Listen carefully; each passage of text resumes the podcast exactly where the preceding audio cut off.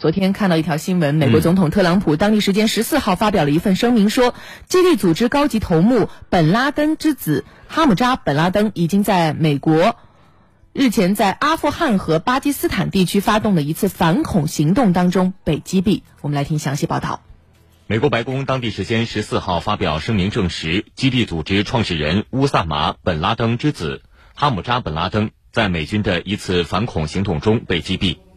声明称，这次反恐行动地点位于阿富汗和巴基斯坦的交界区域。哈姆扎被击毙后，基地组织与乌萨马本拉登的象征性联系被切断，基地组织的领导力和行动力均被削弱。哈姆扎于2015年8月正式加入基地组织，曾号召该组织追随者在西方国家的首都发动恐怖袭击，并表示要报复杀害他父亲的美国。美国方面为获取信息捉拿哈姆扎，曾拿出一百万美元作为悬赏。